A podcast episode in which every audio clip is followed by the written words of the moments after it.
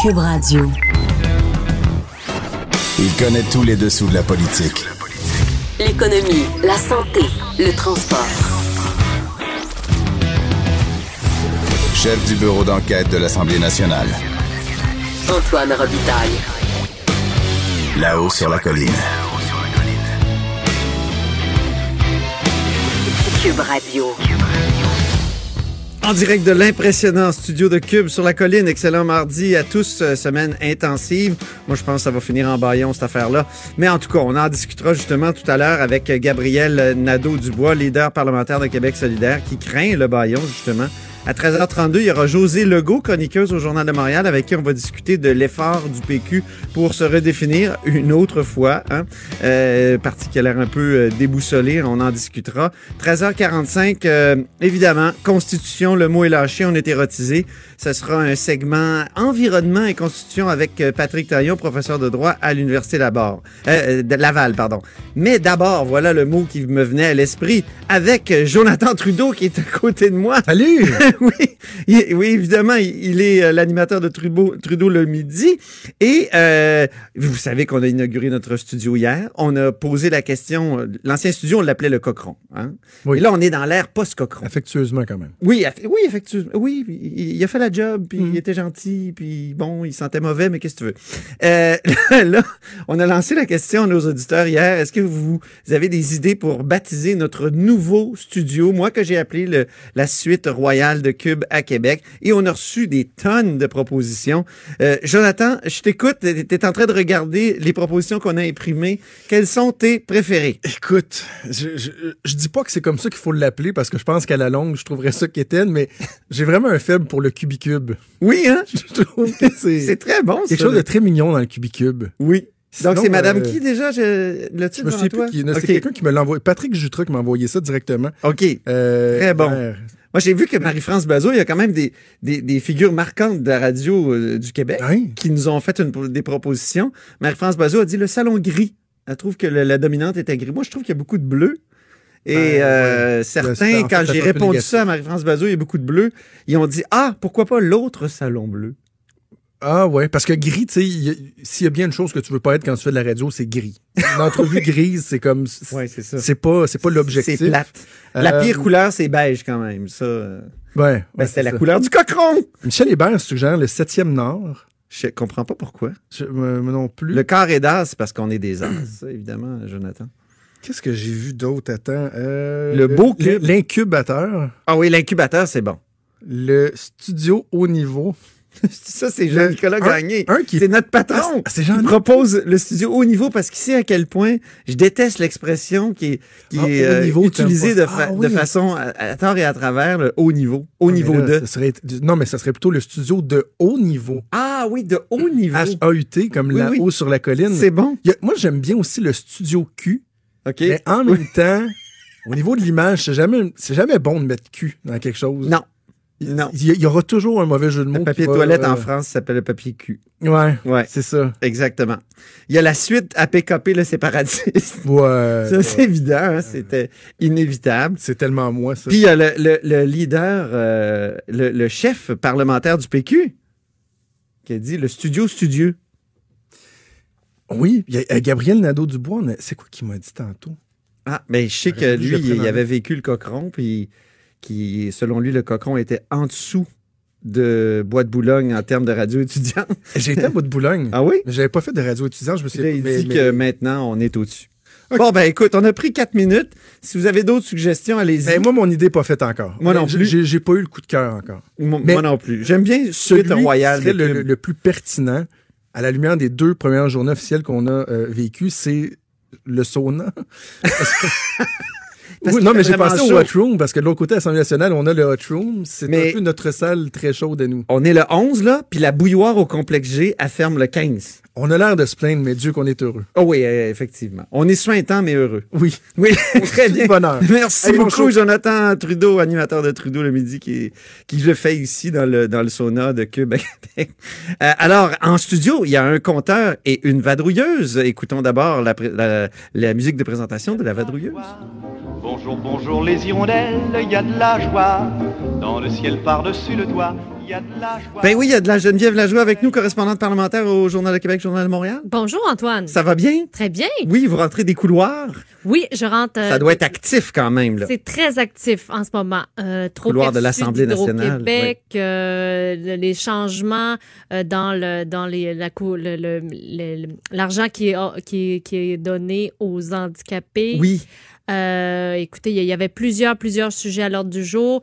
Les, les écoles aussi de la des commissions scolaires anglophones de Montréal qui euh, vont Sont être transférées. transférées dans le réseau francophone. Alors, c'était à foison ce matin. Ah, Vous avez un- un- une primeur qui s'en vient, ou pas une primeur, mais un texte de, de, de nouvelles qui s'en vient, un breaking news, comme on dit? Il y a plusieurs breaking news Oh! en ce moment. Alors, on va vous suivre sur le site du Journal de Québec. Mais là, vous êtes ici, t'es ici, euh, Geneviève. Je sais pas pourquoi je me mets de vous Ben voyez. oui, c'est bizarre. Euh, En ra- oui, hein, ça fait bizarre. Bizarre. En raison de, de, de, de- de ton article sur le régime québécois d'assurance parentale, c'est une bonne nouvelle quand même pour les parents. Oui, ben on savait, ça fait quelques années qu'on sait que euh, il y a des surplus importants au RQAP. Euh, ça, ça signifie aussi que euh, on fait pas assez d'enfants. Ouais, ah oui, c'est vrai. Parce que ça veut dire que euh, on cotise davantage qu'on donne de prestations. Mais bon, on- on- cette année, euh, le, le- le surplus est faramineux. Moi, je me sens pas coupable, 281 hein, je n'ai millions. fait trois. Moi aussi. Toi aussi. On a, on donné. Oui, on a donné six à nous deux. C'est bon. Exactement. Mais avec 281 millions donc de surplus, la, la loi du RQAP oblige euh, à ne pas faire de, de surplus. Donc, Ah, le gouvernement doit décider, il faut qu'il fasse quelque chose avec cette somme-là. Donc, soit tu baisses les cotisations, soit tu bonifies le régime pour donner des prestations plus intéressantes ou à, ou à des gens qui en ont pas actuellement, euh, qui qui sont pas couverts là, par le RQAP. Ben, le gouvernement a décidé de faire les deux parce qu'il y a assez de latitude pour le faire. Alors, une baisse de 6% des cotisations Oh. aux travailleurs et aux employeurs. Euh, c'est sûr que tu sais, 6% bon, ça a l'air d'être un gros chiffre, mais c'est sûr que ça fait 15 dollars à peu près pour une personne qui gagne 45 000 par année. OK. Euh, et euh, pour ça les paye la gomme, comme on dit. c'est ça. Pour les entreprises, c'est un petit peu plus important. Euh, ça veut dire entre 200 puis 33 000 dollars, tout dépendant de votre masse salariale. OK? OK. Mais bon, c'est une baisse. Et le ministre Jean Boulet, que j'ai eu en entrevue, m'a euh, promis une bonification du régime. Il s'en vient avec un projet de loi euh, possiblement euh, cet automne là-dessus. Et il est ouvert à tout. Parce que vous vous rappelez, avant les élections, il y a un projet de loi qui est mort au feuilleton. C'était un projet justement de bonification, de modulation, si on veut, des congés parentaux. Ça avait été déposé par le précédent gouvernement libéral. Et ça donnait plus de flexibilité, plus de latitude pour prendre les congés parentaux. Tu pouvais les prendre sur deux ans. Ah oui. Mais donc, t'entendre, si tu t'entendais bien sûr avec ton employeur, pour dire, ben moi, j'aimerais ça revenir trois jours semaine pendant plusieurs mois, mais revenir un petit peu plus tôt que ce qui est prévu. En tout cas, donc les étendre sur deux ans, mais de façon différente. Ça avait été adopté, ça? Ça n'avait pas été adopté. C'est mort ça. au feuilleton à cause feuilleton. de- de- des élections. Et euh, ça prévoyait aussi euh, des congés euh, parentaux plus importants pour les parents de jumeaux, de triplés, Oh. parce que c'est sûr que c'est beaucoup de boulot. hein. Et de- et aussi les parents adoptants. Oui, Ouais, exactement. Parce qu'en ce moment, ils n'ont pas droit exactement au même, euh, régime que euh, les parents euh, qui n'adoptent pas, donc qui ont un enfant. Euh, Donc, euh, ça va peut-être mener à une sorte de, de mini euh, baby boom, comme on a déjà vécu euh, ces dernières années, toutes ces bonnes nouvelles. ben, je vous rappellerai que lors de la, de la Puis là, on va avoir des problèmes avec le régime. Ouais, mais au début, c'était ça le problème, c'est que lorsque le RQAP a été lancé, il y a eu plusieurs années de déficit Ben oui. parce que c'est justement ça s'est mis à augmenter le nombre de naissances, donc c'était calculé en fonction du nombre de naissances et tout ça. Donc il a, il a- il a fallu élever, hausser les cotisations. Mais là, euh, depuis 2012, on voit que euh, y a une baisse, Oui, une baisse du ça. nombre de naissances, et donc il faut réajuster finalement le, le calcul de, de, de, de cotisations et de prestations. Et puis, euh, c'est ça que le gouvernement fait, mais il s'engage à bonifier. C'est ça. Et le ministre Jean Boulet est ouvert à toutes les suggestions. Oui, il, il, il dit, euh, moi, je vais, je vais certainement m'inspirer de ce que les libéraux avaient proposé, mais En as-tu une, pas toi, une suggestion? Toi, toi qui en as bénéficié quand même récemment, il y a deux ans. ben, à brûle pour point, c'est sûr que la flexibilité, c'est intéressant. Le fait de, de- les gens peut-être qui voudraient revenir plus tôt, mais peut-être euh, trois jours semaine, quatre jours semaine. Euh, bien sûr, les parents qui ont des jumeaux, parce que moi, je n'ai pas eu de jumeaux, mais j'imagine que ça doit être euh, en double. Tout est en double. Hein? Ah oui, ça doit le être temps impressionnant. c'est ça. Et bien sûr, les parents adoptants, parce que c'est, c'est, c'est, c'est- On, on voit notre compteur ici. Qui, Ben oui, le compteur C'est- qui opine du bonnet parce que lui-même euh, est dans cette situation. Exactement. Ouais. Et donc, l'équité pour les parents adoptants aussi. Mais c'est ça, le ministre est ouvert à tout. Il m'a dit, imaginez tous les scénarios, je les étudie tous. Bon. Alors, il m'a promis de faire le tour du jardin cet été euh, pour... Moi, je trouve que c'est un des ministres qui s'est mieux tiré d'affaire euh, depuis qu'il est ministre, euh, Jean Boulet. Jean- Boulet est une personne très sympathique. Oui, c'est ça. Tout le monde est d'accord avec ça. Il est Ouais. vraiment gentil. Et il aime beaucoup... il, il- se souvient toujours de ton prénom, de Oui. ton- il te parle avec, sais, bonjour Geneviève, bonjour Antoine. Hein? C'est, il aime beaucoup. Je sais pas s'il dit encore bonjour Julie dans son coin, par exemple. Je sais pas. On Sa sœur, Julie oui, Boulet, Julie Boulet, à qui a été ministre et ils ont l'air à couteau tiré. Voilà. Mais avec nous, les journalistes, euh, Monsieur Jean Boulet, ça va bien pour le moment. Très bien. Mais merci beaucoup, Geneviève Lajoie, Merci. euh, correspondante parlementaire, Journal de Québec, Journal de Montréal. Et évidemment, c'est l'heure du compteur.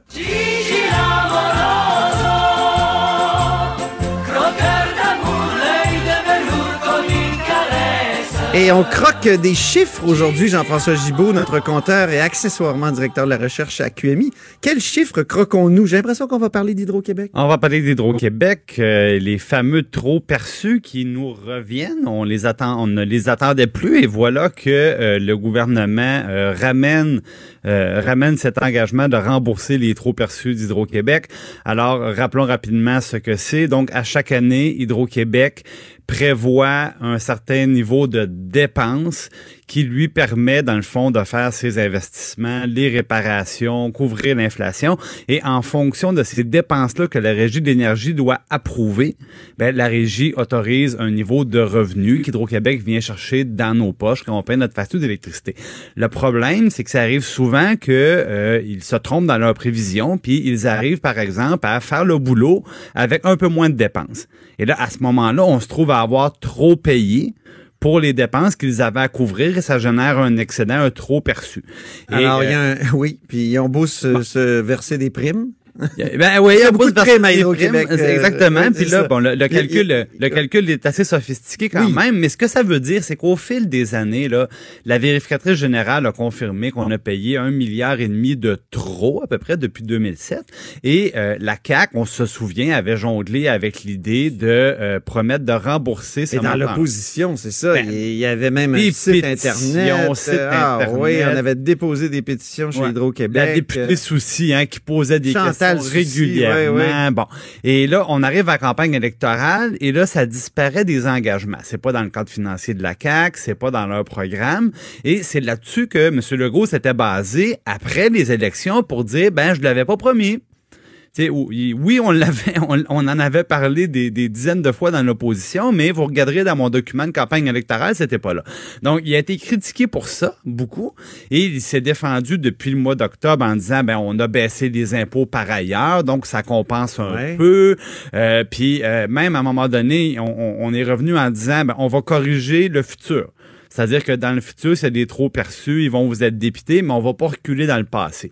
Et là, moi, je trouve ça un peu spécial. Mais là, ce qu'on que- apprend ce matin, c'est dans la presse. Il n'y a pas eu d'annonce officielle, ça, faut le dire. Non, il n'y a pas eu d'annonce officielle, euh, c'est vrai. donc, Euh, par il- contre, ça n'a pas été démenti ce non, matin quand non, les, non, euh, bon. effectivement. Et- Mais et- là, ce serait un gel tarifaire, Bon, ça? là, ce qui arrive, c'est que attendez-vous pas à avoir un chèque dans votre boîte, dans votre Ah, boîte bon? postale. Là, non, ça arrivera pas. Là, il y, a- il y a- il y aura pas un chèque de quelques centaines de dollars. Ce qui va arriver, ce qu'on qu'on nous promet, c'est que l'an prochain, prochain il y aura une diminution de votre facturation. Puis là, ça dépend de la taille de votre habitation, dépendamment un appartement, une maison plus ou moins grande. Disons pour le bungalow moyen, on parlait de 150 dollars. Donc, vous allez avoir ça en réduction de votre facture l'an prochain.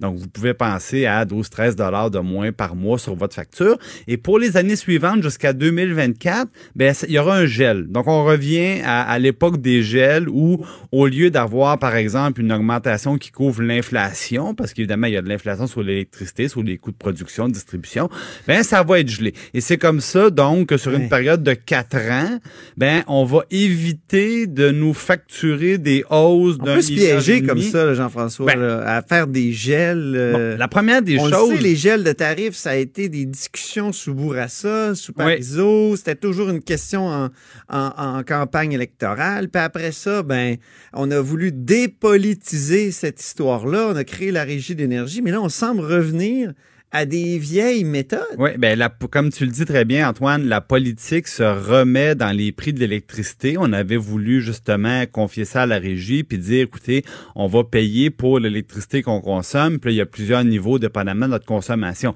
Mais le principe, c'est le suivant.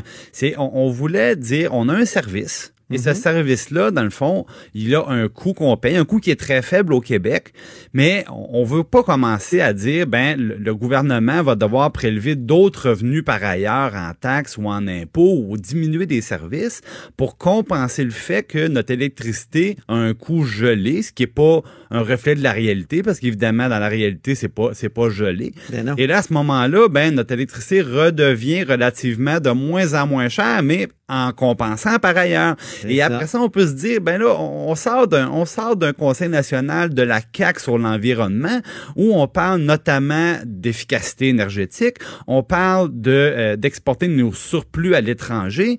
Et puis là, on envoie le message aux gens, mais pourquoi vous feriez de l'efficacité énergétique? Isolée? On parlait du programme Rénov Vert, Antoine. Oui. isoler les maisons Renault Climat aussi. Ben pourquoi j'isolerais, je paierais pour isoler ma maison quand de toute manière mon électricité est gelée puis que ça me coûte de moins en moins cher? Ah. Donc, il y, a- y a, y a Au une contraire, il y a cohérence toutes sortes de propositions Ouais. ces dernières années de hausser le, le- le- le coût de pour l'électricité. inciter les gens à avoir des meilleurs comportements. Exactement. Puis on pouvait se dire peut-être qu'on pourrait payer moins de taxes et moins d'impôts si notre privatiser une petite consommation partie d'électricité. d'Hydro-Québec. Oh, Ben oui, ça c'est plus plus controversé. Ben, écoute, disons. Jacques Parizeau a fait cette proposition-là. Oui, mais ça, Euh, ça, ça, ça a pas vécu tellement longtemps. Non, hein. c'est vrai. Je pense que les, les gens qui se sont essayés sur cette piste-là ont pas, on, Non, on fait, Mario Dumont, on fait long feu, mais en entre 2008. autres, Mario Dumont, Mm. Euh, parce que les gens, moi je dis souvent, les, les- les Hydro-Québec c'est comme le Canadien de Montréal. Hein. On aime chialer, mais euh, touche pas. C'est ça.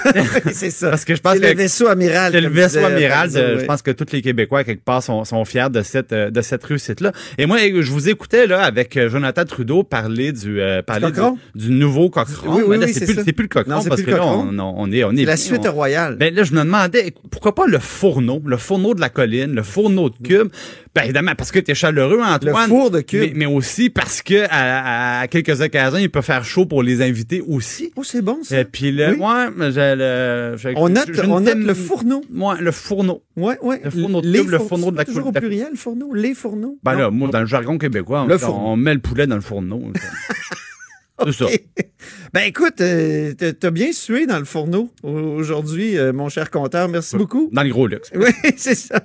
C'est notre compteur et accessoirement directeur de la recherche à QMI, Jean-François Gibault. Là-haut sur la colline. Joignez-vous à la discussion. Appelez ou textez 187 Cube Radio. 1877 827 2346. Alors, Gabriel Nadeau-Dubois, co-porte-parole de Québec solidaire, est avec nous. Bonjour. Bonjour. Euh, comment vous trouvez notre nouveau studio? Parce que vous, vous avez connu le Cochron, là. Oui. vous êtes venu dans le fameux Cochron, l'ancien studio de Cube à Québec. euh, Ouais, j'avais été même dur envers euh, le Cochon parce que ça m'avait rappelé l'époque où je faisais de la radio étudiante au Cégep Bois de Boulogne et où on avait même là dans la radio étudiante des des, des, des installations un peu plus spacieuses. mais euh, je me rappelle, j'avais été un peu un peu méchant, mais euh, non, c'est c'est vraiment Là, on vous clenche, très là. beau. Là, oui, Oui, sans, bon. sans aucun doute. C'est beaucoup mieux. Voilà, voilà. Parfait. Discutons politique maintenant. Euh, vous avez parlé des trop perçus d'Hydro-Québec. Le gouvernement a décidé de les rembourser euh, en entier maintenant. Comprenez-vous cette, euh, cette euh, annonce-là en deux temps du gouvernement? D'abord, euh, on va en rembourser juste une moitié, puis ensuite euh, complètement.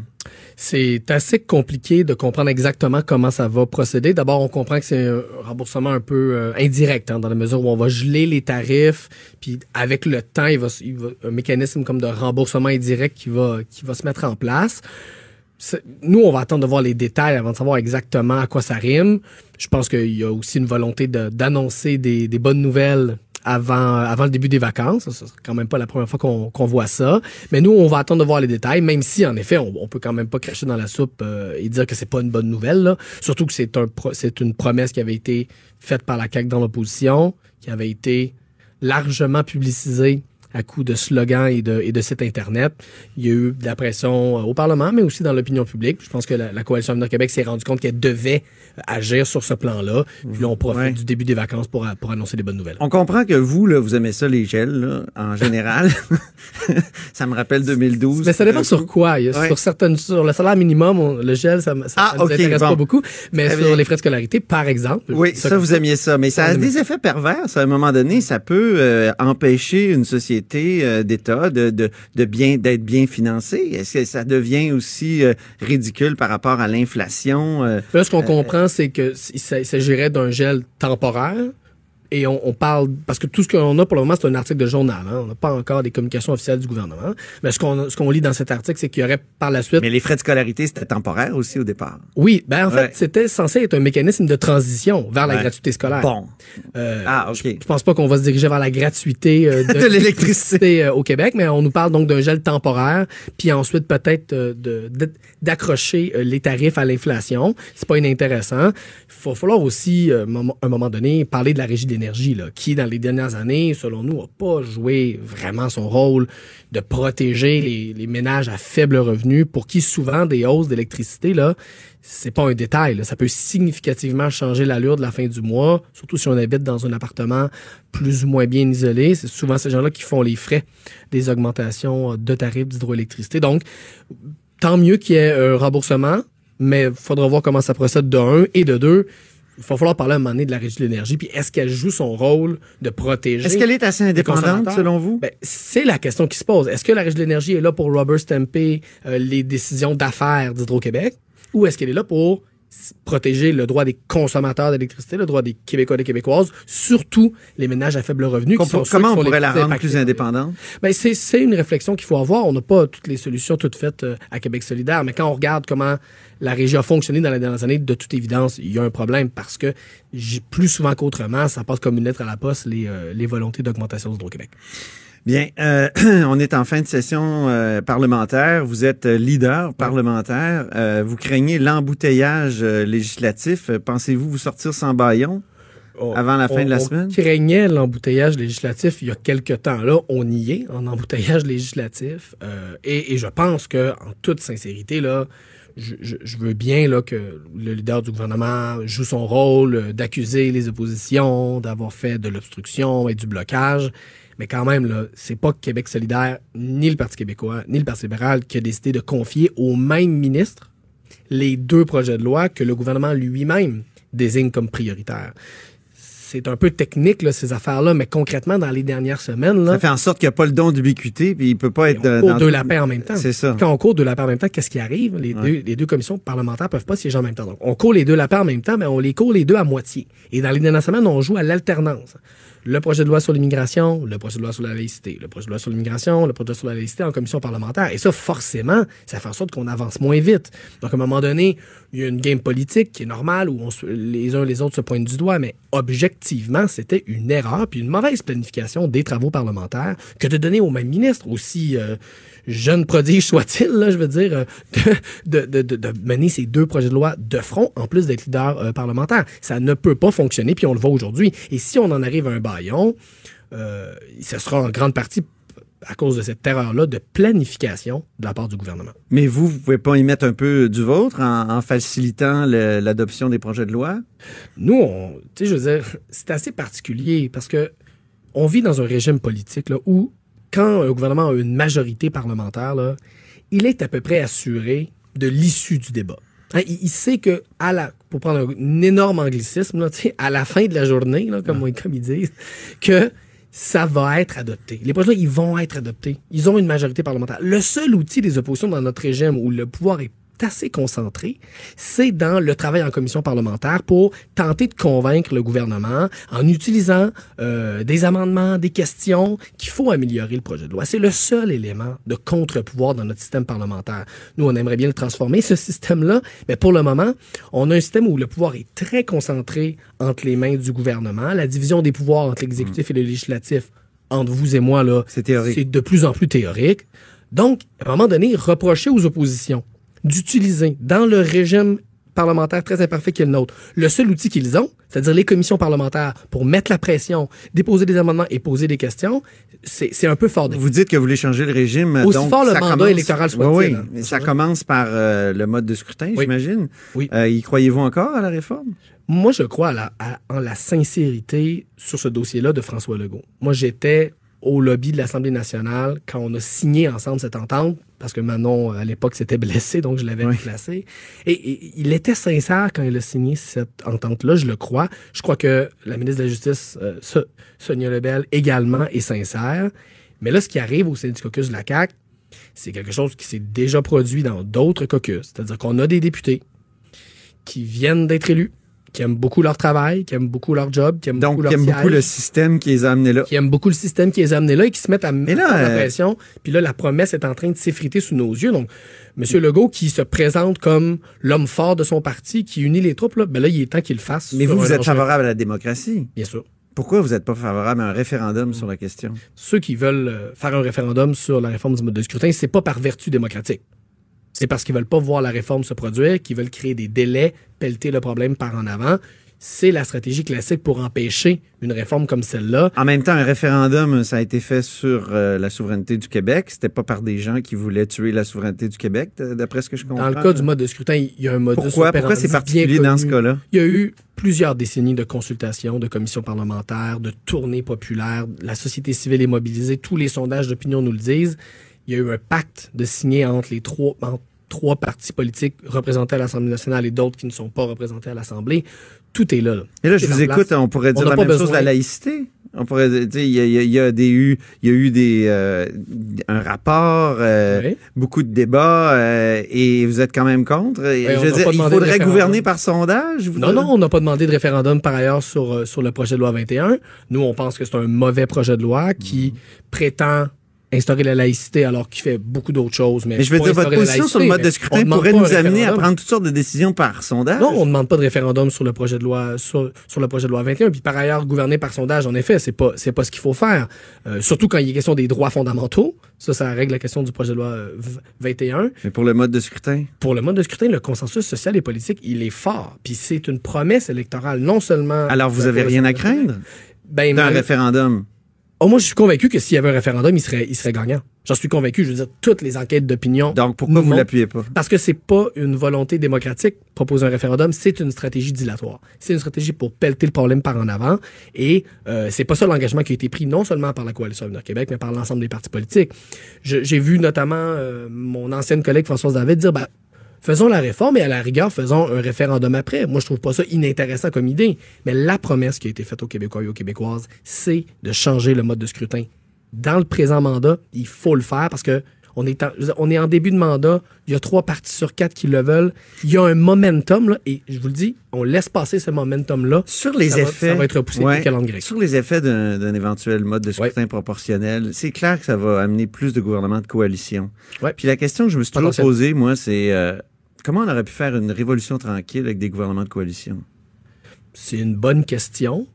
Ce qui est clair, c'est que... Ce qui est pas bon à un moment donné qu'il y ait un gouvernement, Ouais. même s'il n'y a pas 50% de la population euh, aux élections, est, est quand même capable de gouverner. Ben moi, je regarde à travers le monde. Il y a des pays où il y a des, des modes de représentation, où il y a de la proportionnalité. Ça les empêche pas de faire des réformes sociales et politiques ambitieuses, de transformer la société. Je pense que notre système électoral, il a été pensé, réfléchi sous un mode politique, le bipartisme, qui n'existe plus socialement. La société québécoise là, a changé et on a un régime politique le bipartisme, puis son mode de scrutin correspondant, le mode uninominal majoritaire à un tour, qui essaie de, de faire comme si on était dans le bipartisme. Et d'ailleurs, c'est assez intéressant de voir beaucoup de partisans du, du, mode de scrutin actuel, le reconnaître et le dire d'emblée, on aime ce mode de scrutin parce qu'il force le bipartisme. Or, je pense que le Québec va mieux depuis qu'on est sorti du bipartisme, puis je pense que pour certaines personnes, il y a un deuil à faire. Euh, Que on n'est plus à l'époque où il y avait les deux grandes églises politiques qui s'affrontent. On est dans une société québécoise qui s'est transformée euh, et il faut que notre système politique accompagne cette transformation-là en permettant à des courants politiques différents de s'exprimer. Je pense qu'il y a beaucoup de gens qui sont nostalgiques d'un temps où il y avait deux partis, où il y avait un mode de scrutin qui favorisait ça. On est rendu ailleurs, puis il faut que notre Assemblée nationale euh, s'adapte à cette nouvelle réalité. Aviez-vous des vacances de prévues à court terme? Je, je les ai repoussés plus vers la deuxième moitié de l'été. OK, parfait. Parce Donc, que je sais que comme leader parlementaire, il y a des possibilités qu'on siège un peu plus tard. Je, donc, j'ai pas pris de chance. Quel pourcentage de possibilités qu'on siège euh, vous- si vous aviez à évaluer? Honnêtement, c'est un gouvernement qui, sur le plan des travaux parlementaires, là, a, a fait preuve de, de beaucoup d'incompétence. je vous demande un puis pourcentage. de manque de planification. Donc, c'est assez difficile de faire des projections. Parce que ils sont très difficiles à voir aller dans leur organisation. Ils sont imprévisibles parce qu'il y a, je pense, de l'improvisation. Quand on lance deux projets de loi en même temps, puis qu'on les alterne en commission parlementaire, comment essayer de décoder, comment décoder dans ces gestes-là une priorité politique claire? Nous, on a beaucoup de difficultés à le faire, donc beaucoup de difficultés à faire des projections euh, sur est-ce qu'il y aura une prolongation ou pas euh, des travaux. Très bien, ben merci beaucoup, Gabriel Nadeau-Dubois. Ça me fait plaisir. On dit souvent que les murs ont des oreilles. Nous, on a deux vraies oreilles à l'intérieur des murs du Parlement. De 13 à 14. Là-haut sur la colline. Elle est avec nous, José Legault, politologue et chroniqueuse euh, du Journal de Montréal, Journal de Québec. Bonjour. Bonjour Antoine. On s'ennuyait? Ça fait quelques semaines? Ben oui. Ben oui. Mais non, ça fait non, non, seulement la semaine dernière, j'étais pas là. Force Bon, majeure. ben, entre-temps, là, nous, on s'est doté d'un nouveau studio à Québec qui est fabuleux. Puis euh, là, j'ai toutes Wow. sortes de suggestions pour le renommer. J'aime beaucoup Cubicube. Oui, Et, et il y a le oui, père de oui, Jean-François Gibault, imagine-toi donc, qui, a- qui propose le grill. Comme on, pourrait dire. Sur le grill aujourd'hui euh, de Cube à Québec, José Legault. C'est pas Oui, pire? ben j'aime bien. Moi, j'aime bien Cubicube quand même. Oui, hein, t'aimes bien Cubicube. Bon, Ouais, parfait. ouais, on le oui, note. Oui, oui. Il y a le vote de José Legault, mais est-ce que José Legault, est-ce que le Parti québécois a le vote de José Legault? Vu que le Ben, PQ veut tout savoir de nous.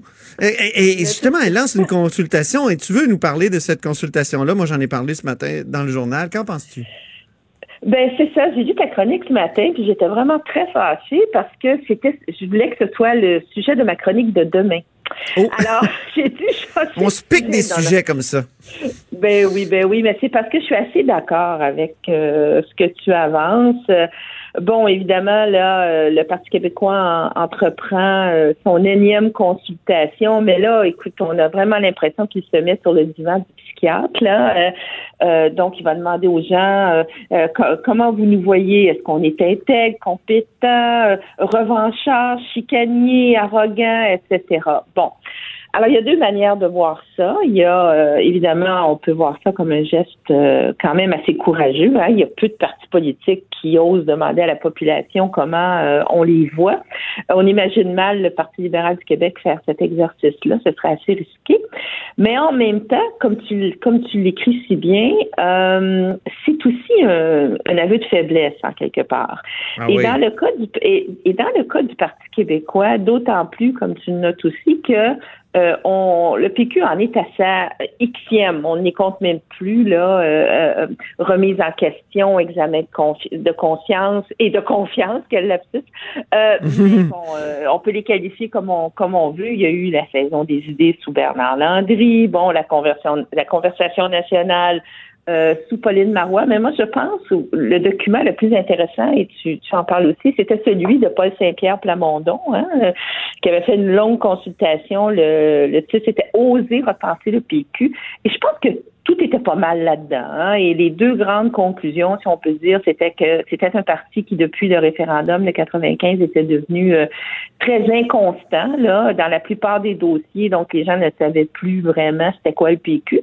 Euh, et euh, le deuxième, encore plus important, justement sur sa raison d'être, c'est-à-dire la souveraineté, que depuis 20 ans, il était aux abonnés absents. Hein. Alors, les péquistes s'en parlent entre eux là, en chapelle ardente, là, presque que maintenant, euh, mais avant on disait en chapelle, donc ils en parlent entre eux, mais pas vraiment avec la population. Donc ils ont comme retiré eux-mêmes leur propre option du débat public et depuis ce temps-là, ils se demandent pourquoi la souveraineté n'est plus au centre du débat public. Bon, alors voilà, mais ils, n'osent pas se donner la vraie réponse, c'est-à-dire qu'ils en sont les premiers responsables. Ça, c'est une chose. La, deuxième, c'est Juste, je t'arrête là-dessus, juste une seconde. Est-ce que tu penses pas aussi qu'il y a des, des, des, événements qui sont indépendants du Parti québécois qui ont fait que la, la souveraineté est moins à l'avant-plan? Je pense euh, aux transformations euh, médiatiques. Euh, avant, il y avait... Euh, une, des masses médias qui créaient la nation, qui, qui, avait qui créait une mhm, conversation mhm. nationale, pour employer le mot de, mhm, de Pauline Marois, plus direct. Aujourd'hui, on est complètement éclaté. Les, les jeunes sont d'emblée dans l'international. Tu sais, euh, quand tu tripes sur le vélo, mettons, euh, tu as des amis de vélo en ah Australie, un peu partout. Donc, tu es moins national. Donc, il, me semble qu'il y a beaucoup de, de, facteurs comme ça qui, même si le PQ, est, effectivement, est comme un parti vert qui parle plus d'environnement, et, font que c'est plus difficile aussi comme sujet. Oui, mais c'est un peu comme le cul qui, euh, pardon, comme le chien qui court après sa queue. C'est-à-dire que bon, en ayant évacué leur propre option depuis le dernier référendum, ben la génération dont tu parles en ce moment, euh, ben, elle n'a pas été socialisée ou politisée non plus dans le grand débat fédéraliste souverainiste. Donc, c'est normal qu'elle soit allée voir ailleurs. Et puis, de toute façon, dans une société normal, euh, les gens devraient être capables de s'intéresser à plusieurs débats à la fois. Hein? Alors, c'est, c'est celui de la souveraineté que le PQ a évacué lui-même. Bon, ah, ça, c'est mon analyse. On n'est pas obligé d'être d'accord avec ça, mais moi, c'est la mienne depuis longtemps. Euh, mais en ce moment, la grande difficulté pour le Parti québécois, c'est que, bon, évidemment, il a mangé une raclée historique euh, à l'élection euh, du 1er octobre. Il reste seulement 10 députés, hein, 10 survivants là, de l'hécatombe. C'est très, très peu pour un parti qui a gouverné le Québec. là. C'est pas Québec solidaire. là. Bon. Alors, et, et on se bouscule pas au portillon non plus pour sa chefferie à venir. Hein. On sent pas là, de vastes mouvements euh, d'intérêt. là c'est toujours les mêmes noms qui circulent. Euh, euh, mais sur le plan humain, je pense qu'il faut saluer leur courage parce que il y a bien des gens qui seraient allés faire autre chose hein, que de rester députés à la à la à la deuxième troisième opposition. Là, maintenant, ils sont au quatrième rang à l'Assemblée nationale. Euh, la plupart de, ces dix députés-là pourraient très bien retourner dans la vie privée et euh, se trouver un excellent boulot. Euh, ils restent, ils tiennent le phare, mais je pense que le vrai test, ça va être évidemment l'élection de 2022. et il est beaucoup trop tôt pour prévoir ce qui va se passer. Mais s'il fallait qu'en 2022, le Parti québécois euh, reste un peu comme ça à vivoter, eh bien, euh, et à s'auto-flageller aussi sur la place publique constamment? Oui, ben oui, ben oui, mais c'est que, en quelque part, un parti politique, ça doit être capable de se ramasser lui-même. Hein. Bon, euh, euh, on voit que le PLQ aussi a beaucoup de difficultés en ce moment à se ramasser, mais le PLQ n'est plus porteur depuis longtemps d'une grande idée. Hein. Bon, tandis que le Parti québécois l'était, porteur d'une grande idée. Euh, et là, sans cette grande idée-là, il va où? Il va où? Est-ce qu'il devient euh, euh, un simili de la CAQ, un simili de Québec solidaire? Bon, euh, et c'est ça le piège dans lequel il s'est enfermé lui-même. Ça peut pas être la CAQ, par exemple. ils ont dit que ouais, l'indépendance n'était pas négociable. Non, puis exactement. Et, et aussi, on a vu beaucoup de, gens du PQ quitter. Hein. Là, je parle pas des élus, mais beaucoup du personnel politique sont ils ont ils ont tous accouru à la CAQ finalement pour dire bon ben ok, on fera pas la souveraineté, mais au moins on va essayer d'aider un gouvernement qui se dit nationaliste. Euh, on a vu Régent Hébert, l'ex-ministre de la ah santé sous Pauline Marois, se convertir au Parti libéral du Canada. Quand il a fait son propre virage ambulatoire. Oui, oui. me permets une figure, euh, Du monde de la santé. C'est très bon, ça. Oui, c'est ça. Il s'est viré jusqu'à Ottawa. Euh, mais, euh, mais ça, ce sont des, ce sont des, des c'est plus des voyants jaunes, c'est, c'est des voyants multicolores là, qui disent bon ben ça va très très très mal. Et euh, Régent Hébert, euh, bon, euh, on peut bien en penser ce qu'on veut, mais c'est que c'était quand même quelqu'un qui était souverainiste. Puis il l'est peut-être encore, mais il a fait son deuil. Alors, si ce deuil-là d'une option qui ne se réalise pas, qui plombe le plus le Parti québécois, puis on reviendra pas au début de la discussion pourquoi il, s'est plombé lui-même aussi. Euh, alors là, c'est je sais pas, on, on voudrait surtout pas être à leur place parce que d'ici l'élection de 2022 et à partir de l'an prochain, ça, a l'air fou de dire ça, mais ça va aller vite quand même, là, euh, dépendant de qui sera là ou, le nouveau chef. Ben, c'est Véronique Yvon ou Sylvain Gaudreau, moi je ben pense que c'est assez évident. Hein. Exactement. Et de toute évidence, le, le, PQ n'est plus du tout à l'ère des sauveurs. Là. Les, comme je dis toujours, les sauveurs se sont tous sauvés. Donc, euh, il reste pas vraiment de, d'espoir sur ce plan-là. C'est vraiment sur l'option elle-même. Et là, euh, quand, quand fera le Parti québécois? Je pense qu'au-delà de sa séance euh, chez le psychiatre collectif, euh, c'est, vraiment à ça que le PQ devrait réfléchir. Merci ah, beaucoup. Soit dit, en toute humilité.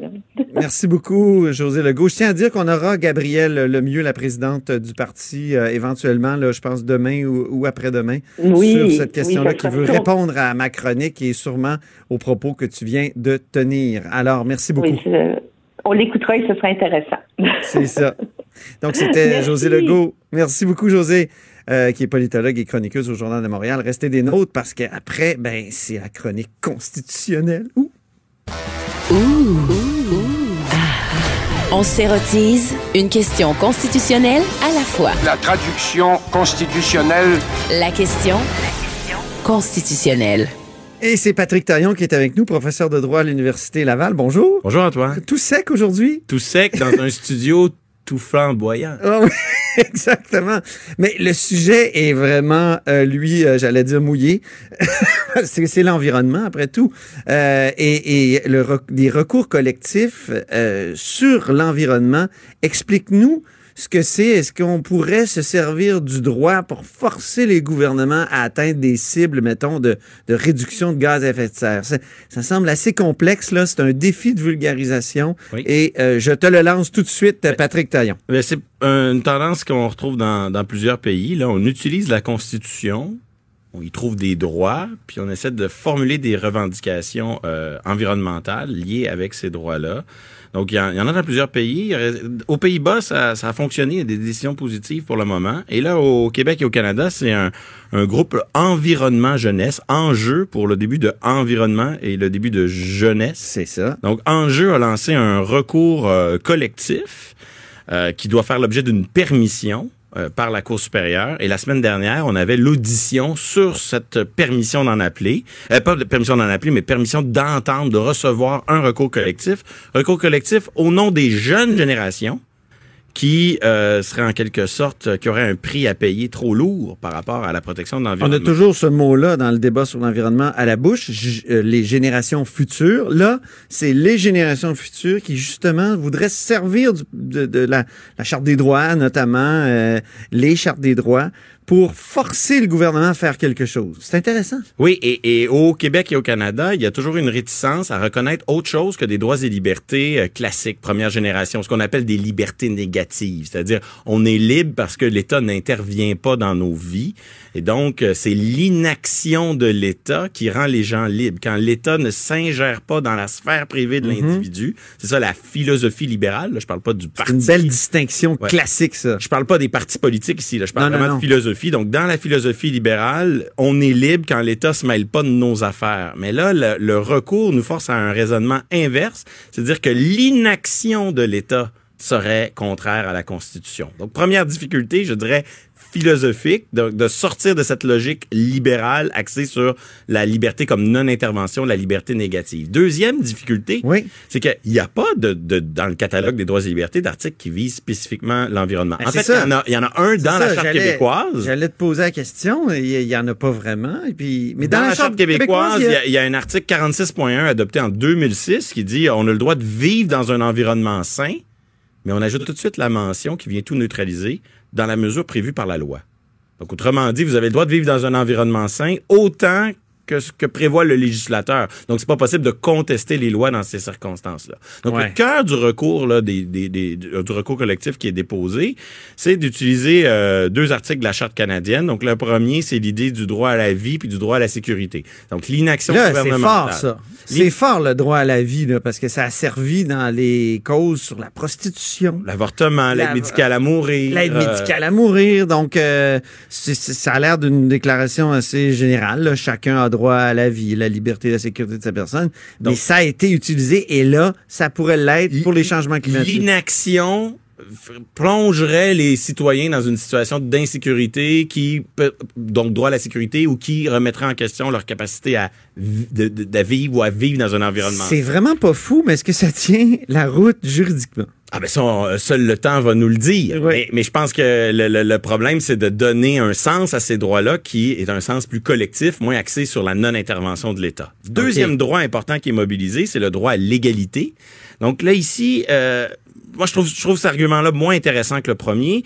C'est de dire que l'inaction de l'État en matière environnementale, ça crée une discrimination. Ça a un coût discriminatoire. Les Ah. jeunes vont payer plus cher, vont payer plus lourd parce qu'on a les gestes qu'on pose pas aujourd'hui vont entraîner un coût disproportionné, un coût discriminatoire pour pour nos enfants, Parce un que c'est ça, toi et des- moi on n'aura pas à payer. C'est des gens qui vont être des adultes, des jeunes adultes dans, dans 20, 30, 40 ans qui pourraient payer le prix d'un changement climatique radical. Ouais, et une des difficultés Alors que les vieux, ben, on mangerait les pissenlits par Exactement, nous on aurait terminé de, de payer des, des- Je dis nous, mais t'es plus jeune que moi. Moi, je suis un fadokien. Je suis un jeune fadokien, donc membre de la FADOC, mais... Je suis sur la bonne Jeune. voie, je suis sur la oui, bonne oui, voie. Oui, oui, tu progresses. Mais euh, l'idée de l'âge ici a ses limites parce que les tribunaux ils disent que, ils vont dire que pour qu'il y ait de la discrimination, il faut que justement on stigmatise un groupe, qu'on véhicule des stéréotypes.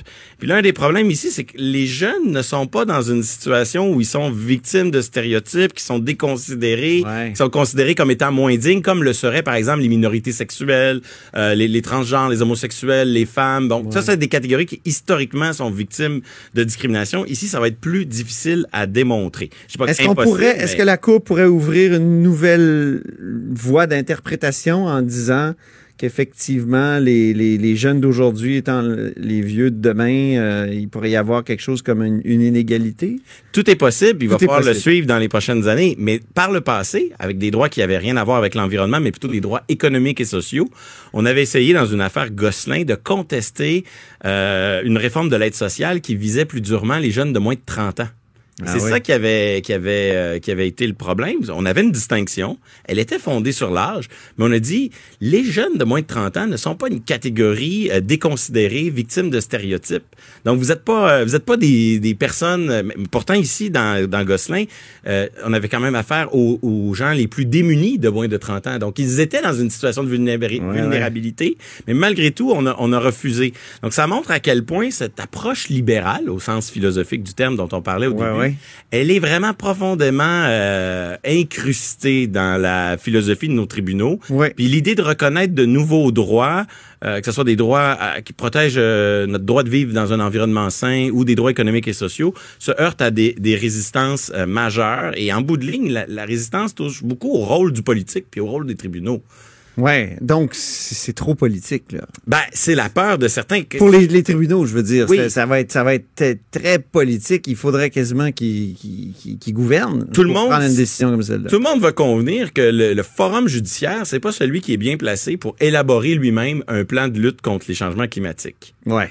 Mais la question de savoir, c'est est-ce que le pouvoir judiciaire peut poser un regard sur le, le plan qui a été adopté et dire est-ce que ce plan a un minimum de rationalité, a un minimum de proportionnalité? Est-ce que ce plan est manifestement déraisonnable? Et ça, c'est, on a souvent les doubles standards, c'est-à-dire que les, les tribunaux vont vont dire, nous, on peut s'occuper des, des, libertés classiques, les libertés négatives. Ça, c'est notre travail. On dit, euh, l'État devrait pas agir. On lui dit de s'abstenir. Mais quand vient le temps d'exiger de l'État de faire quelque chose, là, ça, c'est pas notre rôle parce que, justement, c'est beaucoup trop compliqué. Pourquoi? Pourquoi? Mais, Qu'est-ce que ça veut dire exactement? Parce que c'est pas, c'est pas au, au, judiciaire d'établir un budget. C'est pas au ça. judiciaire d'établir des, des arbitrages entre euh, des intérêts économiques. Ils sont tellement intervenus, le judiciaire. Je veux dire, les gens du judiciaire depuis, euh, depuis la, la, la, charte que, en tout cas, plus rien ne nous surprendrait. Et moi, je suis le premier à dire que le pouvoir judiciaire doit, doit faire preuve d'une certaine retenue, mais euh, il faut pas non plus parler des deux côtés de la bouche en même temps, parce que quand on regarde ce que les juges font vraiment avec les droits de première génération, là, les libertés négatives, ouais, ouais. on parlait tantôt, ben, ils les définissent pas non plus.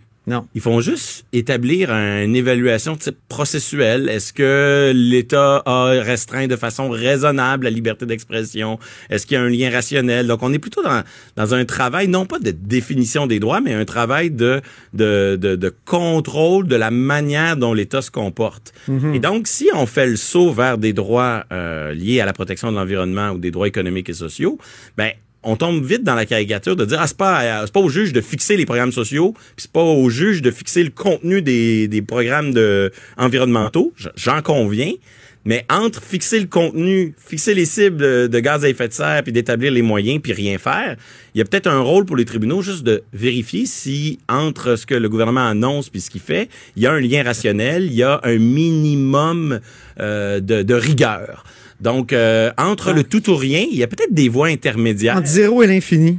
Peut-être. Il y a peut-être euh, quelque chose comme euh, une intervention, mais on se surprendra pas parce que les juges, depuis 30 ans, n'ont pas hésité euh, du tout. En même temps, tu dis que ça pose problème, ça. Tu es critique, toi, de l'intervention trop grande oui. des tribunaux. C'est important ça, que le politique ça... reste dans son rôle, que le judiciaire reste dans le sien. Euh, les droits, ça formule des revendications en termes absolus. Mais donc, à terme, est-ce que le pouvoir judiciaire va pouvoir se contenter éternellement d'être dans une limite de liberté négative, de peut-être même surprotection de l'individu, puis de limitation du rôle de l'État, sans jamais rien avoir à dire sur des questions euh, de redistribution de la richesse ou de protection de l'environnement, alors que ces enjeux-là deviennent de plus importants, de plus en plus importants dans notre société. Et en bout de ligne, il y a un effet un peu artificiel. On l'a vu tantôt avec le droit à l'égalité, avec le droit à la vie, à la sécurité. Ben, au fond, le droit constitutionnel de l'environnement au Québec et au Canada en ce moment, ça existe par des voies détournées.